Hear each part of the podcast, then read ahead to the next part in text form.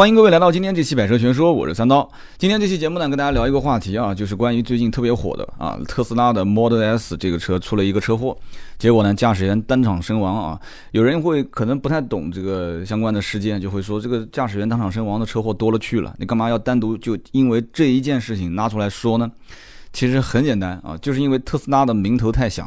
他的名号呢，还响就响于他的电动车的技术，响于他的自动驾驶、无人驾驶，对吧？他自己标榜的这些技术。那么现在有人讲说，啊，你也不能光这么说，对吧？我知道三刀你这期节目肯定要开始喷了啊，喷这个自动驾驶不好，无人驾驶不好。所有的网络上到目前为止没有一篇文章说。自动驾驶不好，无人驾驶不好的啊，三刀也一样的这个观点，我我没有说这个技术不好。如果在这个时代，在当下的这个年代，三刀站出来说说无人驾驶、自动驾驶是一个垃圾啊，是非常非常忽悠人的一个技术，那十年、二十年之后，可能大家都会过来骂我啊，因为音频节目都在网上一直放着呢，很多人会说这个人就太老土了，眼光短浅，看不到未来的二十年、三十年。自动驾驶、无人驾驶一定将来是一个趋势，这个不可否认。但是就目前来讲的话，出了这起车祸。啊，我们看看网上到底是怎么说的。那么关于特斯拉这次事故的详细报道，包括网上一些比较经典的言论啊，我也找了三篇文章，在我们的订阅号上，大家可以关注订阅号啊，B 五四五八五九，或者直接搜“百车全说”都能搜得到，然后直接回复特斯拉就能看到这篇文章。这文章呢，一般是分成几个派别啊，有人讲是不是要说一个是激进派，一个是保守派？对，有激进派，有保守派，但是我不是这么分析的啊，我分析有两派，第一派呢是技术派，第二派呢是案例派，是什么个意思呢？一部分人呢是从技术角度来分析，说啊，这个提供的相关的技术，比方说以色列的 Mobileye 啊，啊，包括其他的一些激光的这些技术，就目前来讲是不是很成熟？这些技术是不是在整个时代已经是最先进的技术了？那么基本上总结的结果也大致上就那么几点，就是啊，特斯拉确实是目前量产车当中啊，特别是自动驾驶当中，确实是技术最先进的，没有之一了。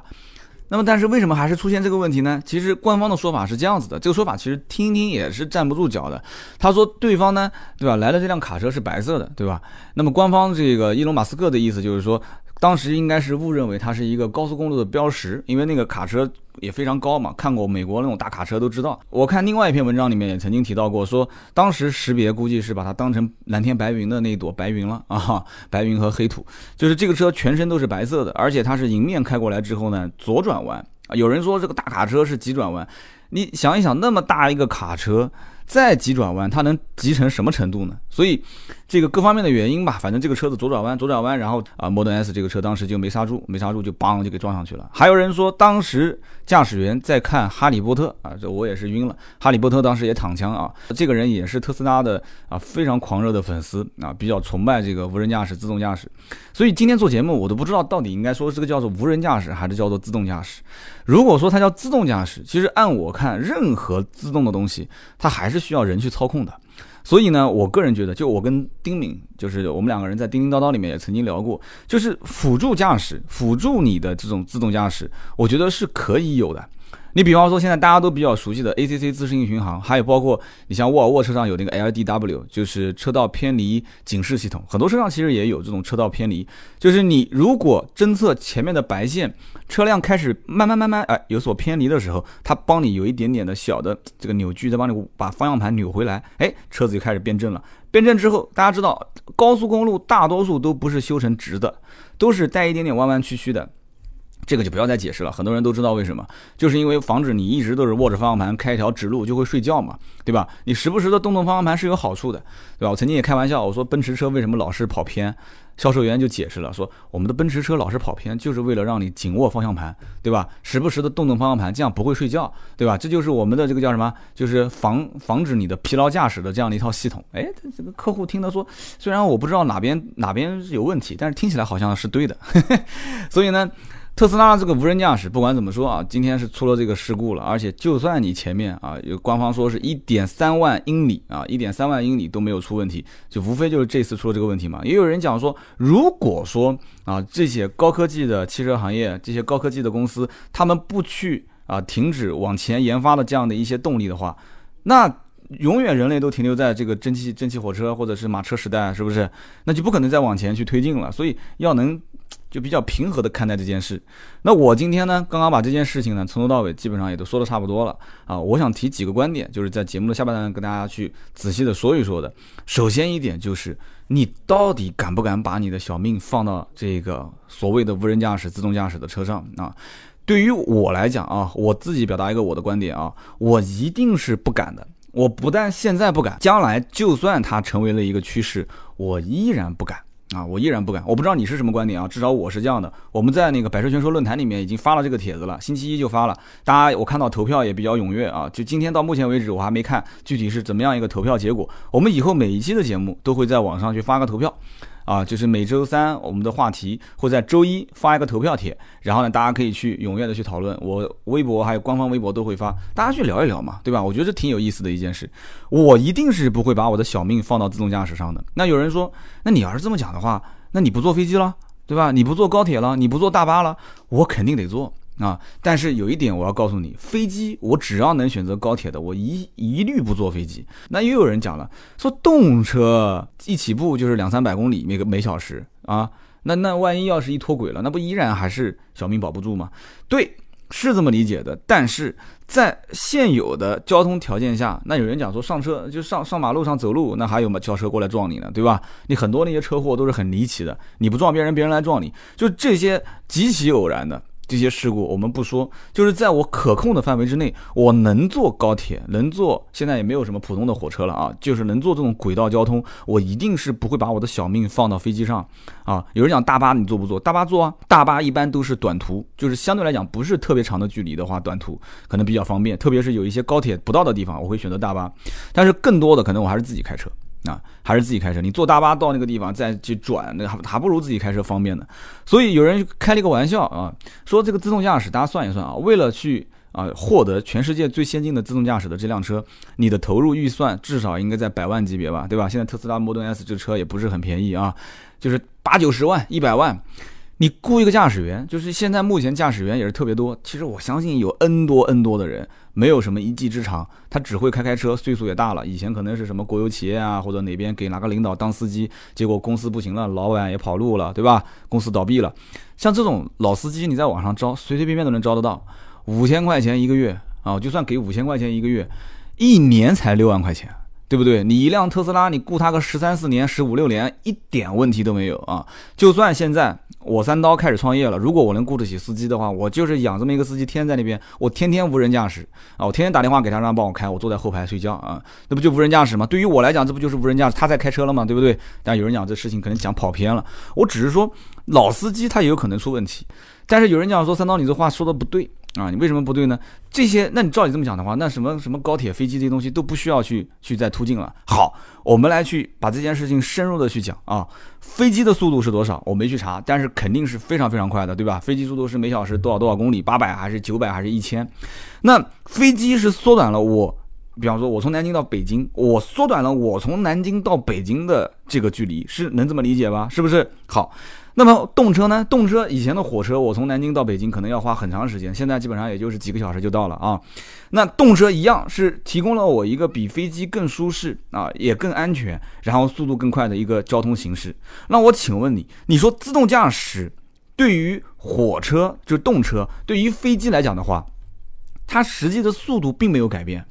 它跟正常的开车的速度是一样的，我相信国家也不可能因为自动驾驶或者无人驾驶说把最高时速给调了。你现在出了这么一件事情，我不给你限速就不错了，你还给你调速，那怎么可能的事情呢？所以。开车，你如果找个老司机开，正常保持一百二，对不对？然后呢，我在后面睡觉，你要能保证我一路安安全全到达目的地，我觉得这也是 OK 了。为什么很多人出差愿意开车？就是因为出差从 A 点到 B 点，到了这个位置之后，我可能在这个城市或者周边几个城市啊，我要提高我的效率啊，我办完这件事情，抬腿我就走，上了车我就去下一个目的地，我要随时随喊随到，随叫随走。所以才会有人愿意去开车。你大家经常出差的人肯定知道，如果不是因为这个原因，我只是两个城市之间点对点的去谈一些事情，我根本不会开车。比方说，我从南京我要去我杭州的公司，那我肯定是南京八直接打个车到动车站，坐了动车下车，下车打个车直接到杭州的公司，然后开个会谈两天事情，然后再打个车去动车站，啪坐个高铁回南京，然后到了南京打个车回家就结束了，对不对？那我请问，其实自动驾驶真正能对？真正能对说科技的推进、人类的整个的驾驶的方式的推进有什么帮助？我就我就想不通这一点。你说高速行驶的过程当中，我把我的生命一百二十码，曾经我节目里面也说过嘛，基本上一百二的还好。我看过网上一篇文章讲说一百四，基本上如果是对头撞的话，前面有一面墙，你什么车都没有用，撞了就挂了，就这么简单。而且你要想，如果仅仅是一个驾驶人员对着前面撞，那也就算了。那如果说你车子在正常开的过程中，或者说你车停在那个地方，你后面有辆车怼着你的屁股后面撞的话，它也是无人驾驶，也是自动驾驶。那如果说后面车推怼到你撞，你又往前撞，啊，来一个三明治夹心的话，那基本上就没有生还的可能性啊。所以讲了这么多，说一千道一万，就是一句话：三刀。我个人对于汽车的无人驾驶这个技术，将来一定是趋势，但是我一定不会用，我也不是很看好，就这么简单。因为就是在现在的驾驶的这种年代啊，这种变革。说大家都在考虑说将来怎么变革，我是觉得这是一个汽车厂商或者说是投资这个圈子里面用来洗钱赚钱的啊这样的一个说法，仅此而已。不要跟我说这是什么科技的领先、科技的推进。现在对于所有的交通出行工具来讲的话，啊，大家可以仔细去想一想，动车。提提升了我从 A 点到 B 点的速度和我的这个乘坐的舒适性，飞机啊缩短了更短的时间，对吧？基本上没有比飞机从 A 点到 B 点的时间更短，但是非常不舒服，也不安全。当然有人讲说，你说飞机不安全，你知道飞机一年来回飞那么多趟就出几个事故吗？飞机只要一出事故，一定是大新闻，是不是这样的一个概念？所以基本上飞机失事。都是非常非常极其偶然的一个事件，但是一失事基本就没有生还啊。那么动车到目前来讲的话还不错啊，还没有什么太大的问题。有人讲说，那你去坐过山车，对吧？那你是主动去花钱玩的。那过山车还有把人甩出去的呢，过山车也有出问题的，事故的概率是有的。那我再讲一个好玩的话，今天上午我们家那个门打不开，我被锁到家里面，还锁了一两个小时呢。那有人讲说，那。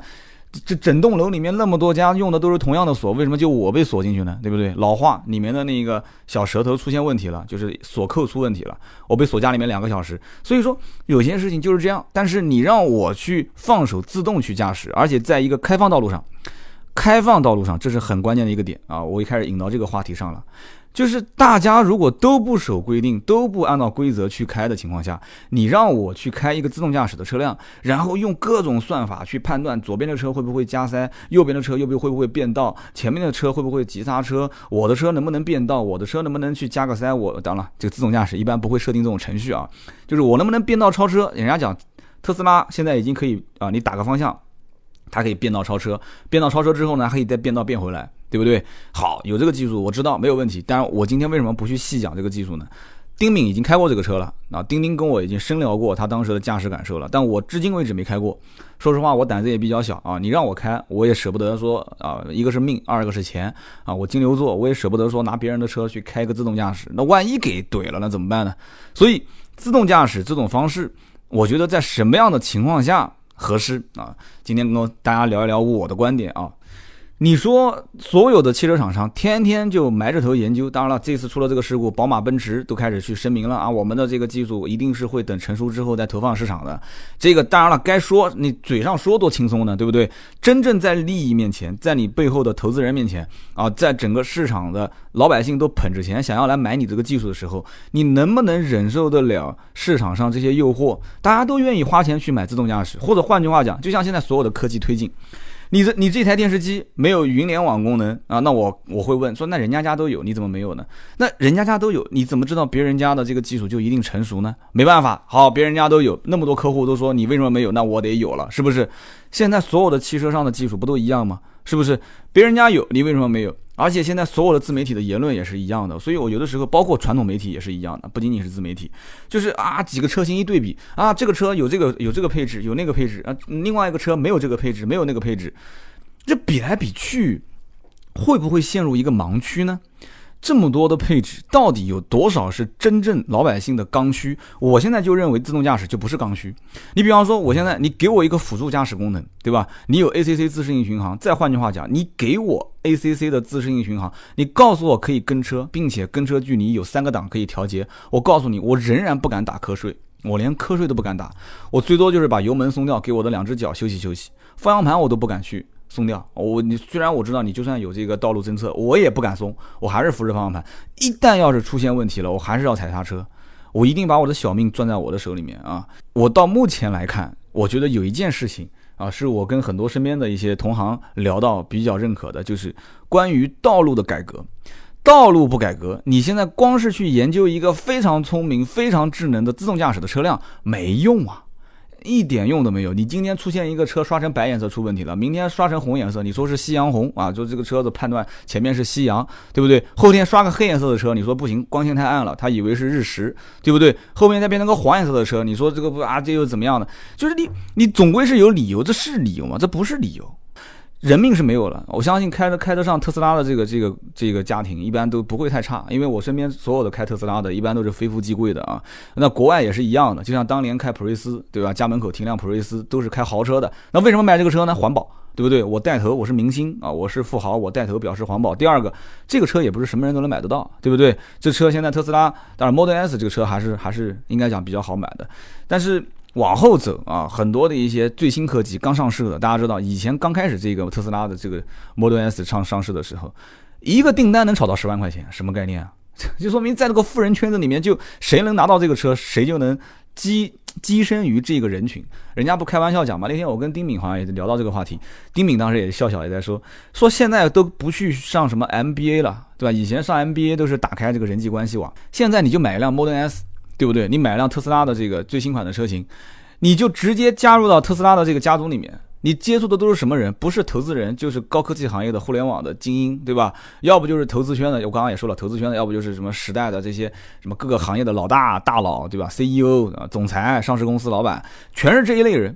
所以你买了这辆车，花了一百万，其实你就买了一张门票，你就打入到了这样的一个这个世界里面，对不对？没事，你特斯拉车主聚个会啊，对吧？然后交流交流心得什么的啊，你再看一看，哇，这是谁？那个是谁？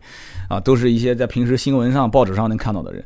所以特斯拉真的其实是一家非常会赚钱的公司。但是有人讲说，这个公司呢，卖一辆车都亏一辆车的钱，但是特别能炒概念。说白了就是一句话，这公司就是一个互联网公司。不炒概念，不把高科技的技术每隔个半年、每隔几个月投入到市场，他拿不到钱，圈不到钱。所以不要说真的，所有的媒体都去研究说这个技术多怎么样啊，这公司多怎么样，说将来自动驾驶、无人驾驶一定是趋势，一定会怎么样。就是那句话，其实没有人真的说现在能把一辆车，现在车子确实能开得很快，能开到三百多、四甚至四百多，对吧？有那个 Top Gear 的老爷子，当时能把一辆布加迪能开到四百多，那。现在正常就是正常，在我们的交通行驶过程当中，就是在中国现有的法律法规当中，一辆车子就算你开得再快，就是一百二。有人讲说自动驾驶就让我开得更舒服，上了车能睡睡觉、看看报纸、玩玩短信，对吧？发发微博，对不对？没事还能搞搞陌陌什么的，对吧？就就大家都自动驾驶了嘛，旁边一看四五辆车，哎，我来我来看看附近五米之内有没有什么人，大家可以对吧？认识一下。但是关键问题在于，你现在是开车啊，兄弟啊！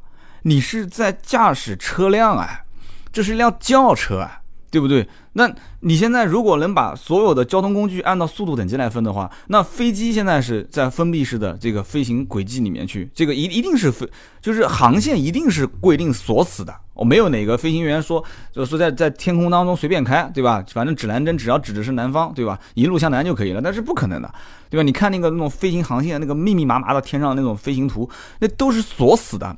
所以，其实开飞机的这些驾驶员其实还是蛮轻松的，飞行员就直接定速巡航一下就 OK 了。但是我我我不懂啊，我他妈乱说，对吧？别时候到时候飞行员又开始到微博上去黑我了，说三刀你也不懂，你在瞎说。就是他的其实相应的操作反而没有那么复杂，虽然上面有很多的按键啊，因为我身边有很多飞行员的客户，他们也跟我聊过，其实真正要上手了没那么复杂，就是全部按照流程来，按照手册来，每一步你只要按照流程每一步走。对应的这个点走对了就 OK 了。那动车不是也是一样吗？动车的时速是仅次于飞机的。那我们选择去动车，其实出行就这样嘛，对不对？然后再动车往下的话，就是开车，就是驾驶嘛。驾驶现在国家规定就是一百二，就这么简单。所以我不觉得自动驾驶有什么特别牛逼的地方，或者说特别需要推广的地方。所以这就是我的一个一个一个一个私人的观点嘛，算是比较私人的观点。那你去研发，你去推进，有人不要命敢去尝试，那这个没办法，对不对？这涉及到人文道德的问题了。生命到底是以什么价值来衡量？激进派跟保守派，有人讲说，保守派讲说你是把别人当小白鼠，激进派讲说如果没有这些小白鼠，科技怎么能往前推进？但是你们说都有道理，然后我当然不会去参与争论啊，我就提最后几个比较好玩的观点。你说现在所有的企业都在研究高科技，我倒觉得有一些东西啊，大家其实没有研究起来。为什么呢？你比方说，就就讲适合中国的道路的一些高科技，三刀随随随便便说几个给大家听听啊。每天晚高峰的时候，那个路上堵得跟鬼一样的。为什么路上那么堵？无非出了几种情况啊，这是我的个人心得。第一种情况就是。这条路上可能是你，比方说在南京就有那么一条路啊，集清门大街就是凤台凤台路高架，它会出现一种什么现象呢？从长江隧道这几个地方过来的车全部涌入到凤台南路的这个这个这个位置，隧道也不要钱了嘛，对吧？大桥本身也是不要钱了嘛，然后普通的道路上也有车，就是一二三四五六七八九，就是 N 多股车道，最终汇聚到了一个点，然后这个点变成四股车道往前开。如果是你别说是四。多 N 多股了，你就是正常五股车道、六股车道并成四股车道，有那么一股车道的车开始往前插，那整个速度肯定就上不来。就算你预先设计的是一个高速路，就是一个一个比较比较时速比较不错的八十码吧，只要有旁边车要加塞，这个是一定是出问题的。所以每到晚高峰的时候，那个地方都会出现啊，都堵车堵得一塌糊涂。大家车子是停在那个地方，然后一点一点的挪挪过这个位置再往前走。那我就想问了。那现在技术那么高科技，都可以无人驾驶了。那我请问，你就不能在每辆车上设置那么一样，就是某种感应设备？它有点就像什么呢？就有点像裁判一样的啊。嗯，大家应该能估计，我一说，很多人就懂我的意思了。就是谁先谁后，到了那个点，后来的你就给我一脚刹车，你给我就是你你你想踩油门也没用，就给我停在那个地方啊！就大家老老实实排队，然后你的显示屏上就显示您将是第一百二十九个通过的。车辆，哎，你还能看到前面，对吧？对吧？对，一一百二十八位，每个车的车牌号或者每个车是什么样子，你就等着呗，对吧？这个时候你等着，你还不无聊，对不对？然后这个时候他给你放点小曲儿听听，对吧？听听《百车全说》之类的啊，这个叫最新《百车全说》推送啊，更新啊，你可以听听这个脱口秀节目啊，推送一点什么东西，哪怕你就车子原地不动，还给你推送个小游戏、小电影看看也没关系。然后轮到你了，好，呃，轮到你一百二十九位开始通过，然后其他所有的车都停下来，你的车子可以走。你就不能整一个这样的一一个一个设备吗？对不对？这个你说自动驾驶，那现在每天道路都堵成这种鬼样子了。你说到了每一个这个节点，大家都没有一个公平的规则，说谁能先进，谁能后进，对不对？那么这个时候怎么办呢？就像下饺子一样的，对吧？有人讲说国外的这个堵车是下面条，都是一条直线啊。中国人堵车都是下饺子，都是横七八八竖八的在这个地方。那你不能怪大家，大家就是现在开车，现在是刚刚有。特别是有一些三四线城市，可能车辆普及度还不是很高，对吧？一二线城市现在也有很多刚刚在这个城市里面打拼的，敢慢慢买车的，大家对车辆就怎么去参与交通也不是很清楚。那我请问，你说从车辆自身来讲的话，能不能开发出这样的一种装置，就是到了这个位置之后，谁先谁过？谁后到你也别插队，我们就按照顺序去排个队，对不对？我们把它设计一个规则，我觉得是一点问题都没有的啊。但是没有人去操作这个事情，那估计可能老外他也不是很在意这些东西，是吧？老外可能觉得说，哎，我们是挺守规则的嘛，对吧？那你你你得有这个东西，我觉得是有用的。那么另外一个就是我刚刚讲的堵车，每天堵成这个鬼样子，还有一种情况是什么呢？就是。在道路上发通发生交通事故了，特别是那种高速路上面，就是那种比方说绕城啊，或者是一些高速路上发生交通事故了。结果你只要有一辆车，啊，前面发生交通事故了，那基本上这一条线就会堵得一塌糊涂，速度非常慢，能往前走，但是是爬行，非常非常慢。那么我就想问了，能不能有这样一辆车啊？能不能这样一辆车？如果一旦是邦两个车发生交通事故撞了，这个时候会怎么样呢？车辆直接会提醒说。先生啊，就是比方他跟那个 A P P 手机的 A P P 联网，他叮就开始跳出来，请打开手机 A P P 啊，全程辅助你，教你怎么处理交通事故啊。第一步，请下车，请下车，因为这个交通事故碰碰撞的点，它能自动判断出是啊有没有变道啊。因为白线侦测现在这种技术已经都不是什么很很困难的了，前后摄像头三百六十度什么都有了，对不对？对方如果是。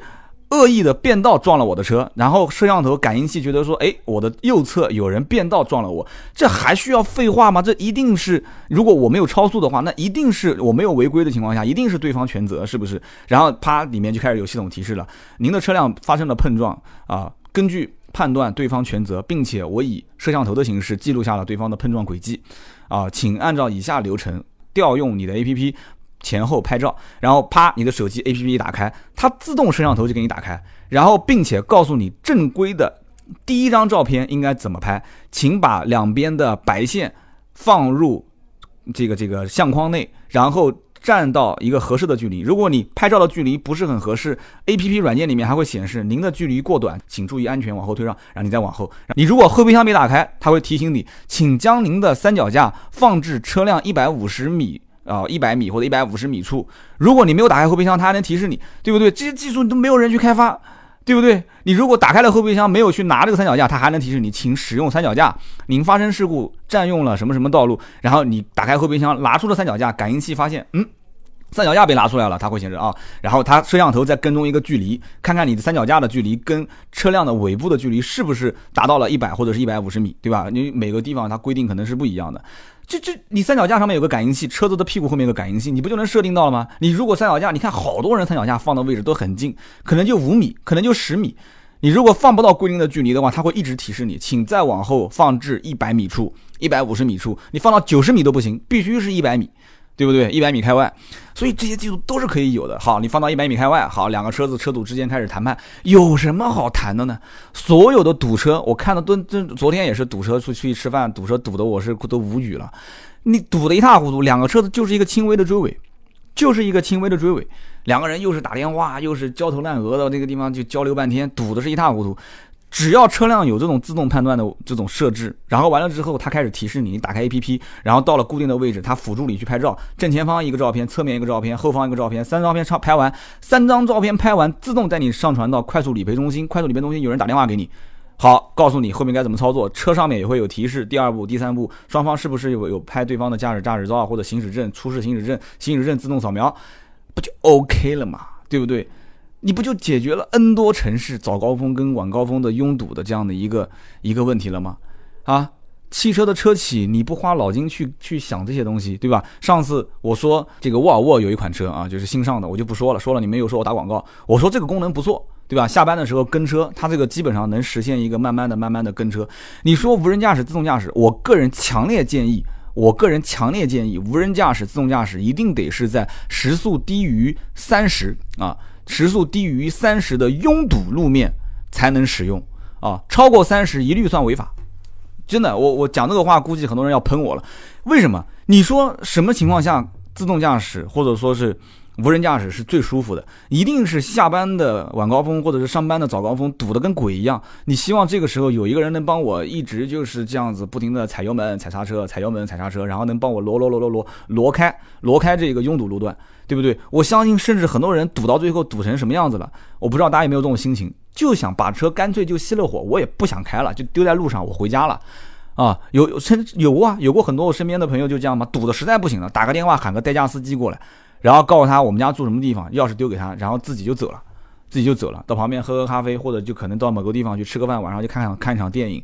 你回家无非不也就是吃个饭，晚上打开电脑上上网看看电影嘛？你不如就就近找个商场看看电影，吃吃饭算了，车子找个代驾开回家。所以自动驾驶真的，我觉得人活一辈子，真的对于生命的这个感悟来讲，我没有那么深。就一句话，命这个东西啊，还是好死不如赖活着。一定我不会把高速行驶那么危险的情况下交给自动驾驶。而我觉得更多的真的是在立法方面，真的是不是能不能就是三十码以下啊？厂商，你研究自动驾驶能不能研究三十码以下？然后到了拥堵的这个路段，能不能设置那么一套系统？大家按照排排坐，分果果啊，每个人按照秩序，就像我们打游戏，有的时候服务器满了，他会告诉你你是第五十六个，还有大概预计十到十五分钟通过这个路段。行啊，那我就等啊，你按照游戏规则排，对不对？那我就一个一个等。那车辆能不能也这样呢？对不对？就是强制那个位置，或者说提示你啊，轮到你走了，你走，对不对？轮到我走了，我走。那你要如果不排队的话，能怎样？所以自动驾驶，我觉得其实有很多东西，很多能理解的东西在里面。就为什么大家现在就一股脑的认为说自动驾驶很牛逼，高速公路能变道，变完道还能再并回来？这我觉得就就这东西让我觉得很无解。一百二十码，一百一，甚至有些国家是不限速的。就在这种情况下，你让我去给这辆车，而且车的性能是越来越好，提速是越来越快，那这不就是玩命吗？这不就是？这就是我对现在目前无人驾驶或者说特斯拉现在研发这些技术的一种自己的看法。我是强烈建议，其实听到这个节目的厂商，我相信也有很多，能不能去往这方面去研研发，往这方面去研究。堵车真的是现在是大问题，很多地方包括跟车三十码以内我觉得无人驾驶还是挺靠谱的。好了，今天这期节目聊了那么多啊，估计很多人也不一定喜欢我聊这些八卦的东西，更多的可能还是希望听听一些啊跟车有关的。没关系啊，星期六聊车，星期六聊一款四零八一点二 T 啊，也是上个星期我去试驾，给我印象很深。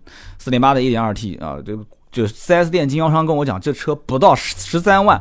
你没有听错，四零八一点二 T 不到十三万上路啊，说优惠已经是不要不要的了。我说我当然也很惊讶，我说四零八十三万不到上路，我说这个你们同级别其他的车就很难卖了。你那个我就问你一句话，三零八 S 现在这个车一点六 T 卖多少钱？他说那不一样啊，对吧？然后再聊一款就是荣威还没上的这个 RX 五，但我下期节目上线的时候，应该荣威 RX 五已经开始。应该预售价应该能出来了吧？因为这次应该是在阿里的这个淘宝城里面去发售这款车。反正这个车神神叨叨的，具体到底怎么样？下期节目我们再聊啊！下期节目聊两款车，没有推广，也没有什么人给赞助，就是一个是荣威 RX 五，一个就是标致四零八一点二 T。今天这期节目就到这里。另外提示大家一下啊，三刀现在每天晚上七点到九点，七点到九点啊，基本上应该现在每天只要有时间会跟大跟大家在斗鱼平台上啊互动直播一下。大家如果感兴趣，可以来玩斗鱼。我相信斗鱼不用解释了，年轻人都知道，对吧？斗鱼直播平台，我的房间是五零五二四七啊，五零五二四七，可以关注一下不迷路啊。如果大家是记不得的话，记不住这个房间号，直接搜“百车全说”就可以了。那么最后也不要忘了啊，上我们的订阅号 A B 的 B 五四五八五九，或者是直接搜“百车全说”，回复“特斯拉”三个字，就可以看到我精挑细选的三篇文章给到你。今天这期节目呢就到这里，我们下期接着聊。